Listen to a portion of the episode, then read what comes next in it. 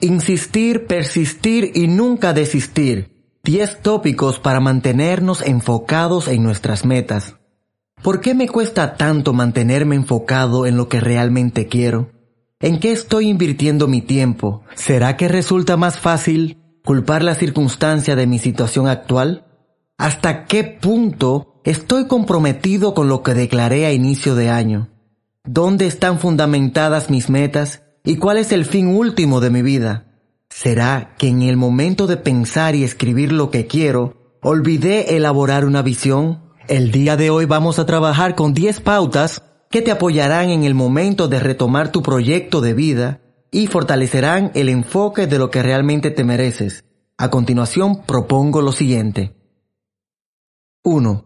En un primer momento voy a evaluar la primera etapa de mi planificación o proyecto de vida cuáles han sido mis logros, a qué me comprometí a inicio de año, cuáles actividades realicé y cuáles no, qué faltó de mí para llevar a cabo mi proyecto. ¿Será que envié mi planificación al saco del olvido y me dejé llevar de la rutina de cada día?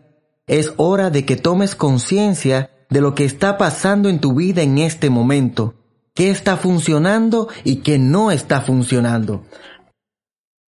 2. En un segundo momento es de suma importancia el rediseño, declarar comprometido y apasionado momento nuevo en mi vida y preguntarme qué es lo próximo. El rediseño te permite soltar lo que pasó y enfocarte de nuevo en lo que puede ser, o sea, en todas las posibilidades que esperan por ti. En este proceso es importante que veas cuáles elementos necesitas reformular y cuáles fortalecer. A su vez, definir con precisión una visión poderosa y empoderante. 3. A menudo, en mis entrenamientos transformacionales, escucho personas que dicen, no tengo tiempo para realizar mi planificación personal. ¿Será real que no tienes tiempo o será que tu tiempo lo inviertes en todo menos en tu compromiso de vida? La pregunta que me hago en este momento, ¿estoy invirtiendo tiempo de calidad en mis metas, mis sueños? ¿Cuántas horas dedico al día a la realización de las mismas? ¿Será que ejecuto tantas actividades y a la larga nada relacionado con lo que me propuse? Tú no eres tus resultados, pero tus resultados hablan de quién estás siendo.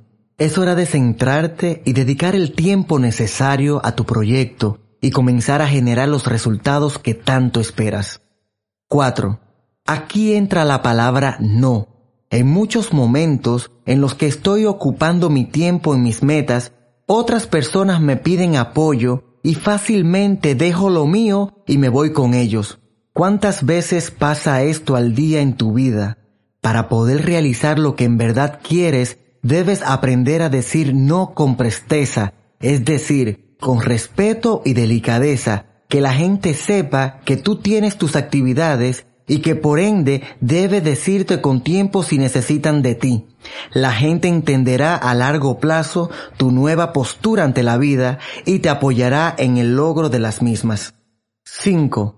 Vivir tus metas, tus sueños en la vida presente, como si ya tuvieras eso que anhelas en tus manos, es decir, ponerte en esa frecuencia de vida. Ya tengo el carro que quiero, la pareja que quiero, la casa que quiero, la salud que deseo, el peso ideal. En fin, comenzar a visualizarte en ellas, en ese presente aquí y ahora. Y una vez que eso pasa, comenzar a realizar las actividades necesarias para llegar a materializarlas.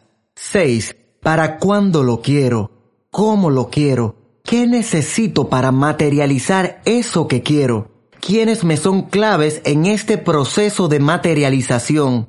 Debes ser específico en lo que quieres para que eso que quieres llegue a ti y ser persistente en ello hasta lograrlo. 7. A su vez, es necesario que pongas todas tus energías en ese propósito y que todo lo que hagas vaya orientado hacia la meta. A menudo, hacemos declaraciones y nos olvidamos de las mismas. Colocamos nuestros esfuerzos en solo ayudar a otros a realizar sus sueños. y pasamos la vida siendo esclavos de un sueldo, es decir, cambiando mi tiempo por dinero. Si otros han llegado, ¿por qué yo no? Expresión popular que expresa el que todos tenemos los mismos dones y el mismo tiempo para lograr lo que nos proponemos, solo falta lanzarse y dar el salto a lo grande. 8.